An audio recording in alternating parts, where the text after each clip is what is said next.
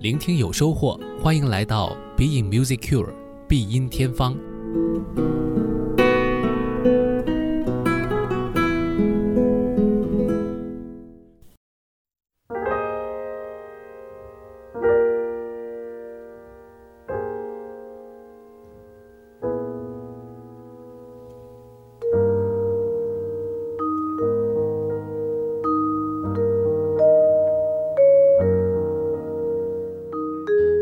Music Cure，我是顾超。那这期节目呢，我们继续来围绕这一周的魔宫这个主题。在音乐当中啊，好像小提琴特别容易有魔性。呃，还有我们之前讲过魔笛，这两件乐器都有一个特点，就是呃，你会发现它的这个演奏的姿态不是平衡的。钢琴啊啊，它因为是键盘，左右手呢，总体来说它是一个水平的位置。但是长笛呢，呃，它有一个偏向，小提琴也是，可能往往是这种姿态吧，给人们的一种印象就是这些乐器有一种魔性。当然，他们的音乐本身也是一种天籁，而且呢，更接近于人的歌唱和发声，所以有的时候觉得有一些吹管乐器啊，或者说是一些弓弦类的乐器啊，就很有这种魔力。于是呢，围绕着这两件乐器，或者说这些类型的乐器，往往都有很多的传说故事。之前呢，我们讲了帕格尼尼的时候，也讲到很多传闻。当然，历史上的这种传闻，现在被一些科学的解读来做了新的分析。比如说，认为帕格尼尼是患有某种病症，才会有这样的一种呃演奏的技巧。但是在当时呢，我们看到的是，很多人认为啊，他是被魔鬼附身了，或者和魔鬼做交易了，等等之类的。那么今天我们要讲的这一个作品，也就是上一期我们预告的《魔鬼的颤音》呢，其实也有类似的内容。呃，可能有些人会觉得《魔鬼的颤音》是不是也跟帕格尼尼有关？其实并不是这样。那这位作曲者呢，叫塔尔蒂尼。正如我们之前一期节目讲过的，帕格尼尼。和所有历史上那些杰出伟大的艺术家是一样的，他们都脱离不了时代的根基，他们都是站在了前人的肩膀之上，再去找到自己的这种发声。帕格尼尼之前其实有很多的作曲家，特别是意大利的一些前辈，已经在小提琴技艺的探索上、小提琴作品的创作上面已经有很多的成就了，包括我们熟悉的四季协奏曲的。呃，创作者维瓦尔第，那就是他的前辈。那除此之外呢，洛卡泰利啊、克莱里啊，包括其他的很多的，都是在他之前。包括今天我们说的这位塔尔蒂尼，其实也是在呃帕格尼尼之前呃存在的这样一位传奇人物。那他的代表作就是这首《魔鬼的颤音》。那其实《魔鬼的颤音》这个曲子呢，原先的名字并不是这样的，它有一个非常正儿八经的名字，啊，这个名字呢就是《极小调小提琴奏鸣曲》，这是塔尔蒂尼写的一首奏鸣曲。但是这首奏鸣曲呢，其实在塔尔蒂尼生前并没有发行，而是到了帕格尼尼生活的时代，一七九九年，也是塔尔蒂尼去世。三十年左右之后，才有了出版的机会。后来呢，呃，人们发现这其中蕴含着巨大的这个能量和呃非常高超的演奏技巧，因此呢，也就迅速的传开了。那么这一首《魔鬼的颤音》，当然颤音是非常重要的一个元素，但整个的这部作品有它的一个整体结构安排，并非如此的简单，只是一个啊颤音贯穿的这样概念。那首先呢，我们会听到它的第一乐章就是一个非常有深情厚谊，但是总体来说速度偏慢的这样一个开启。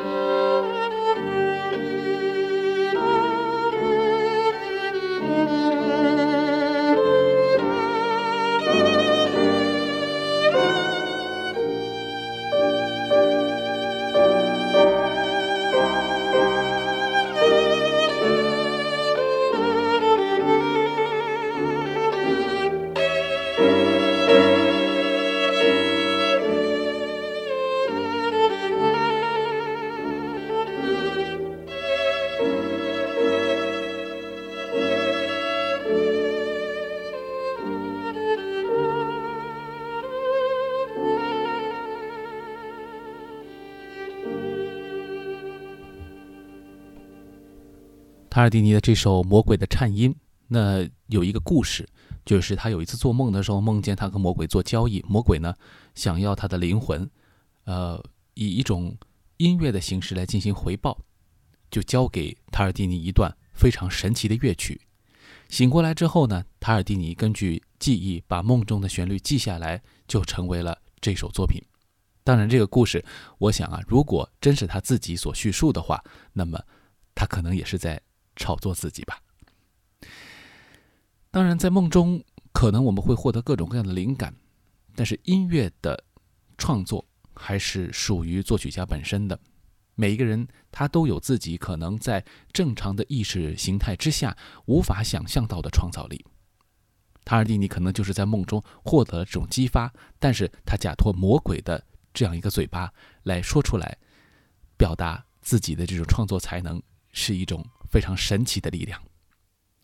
那接下来呢，我们会听到这个第二乐章啊，啊，就好像是在第一乐章的铺垫之后，进入了一个比较，呃，非常精准的一个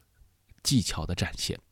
那我们听到这当中有很多快速的段落，那么其中富有着。很多颤音，这个颤音啊，就好像是魔鬼的舞蹈一样，呃，有一种，呃，身体舞动的韵律在里面。Thank you.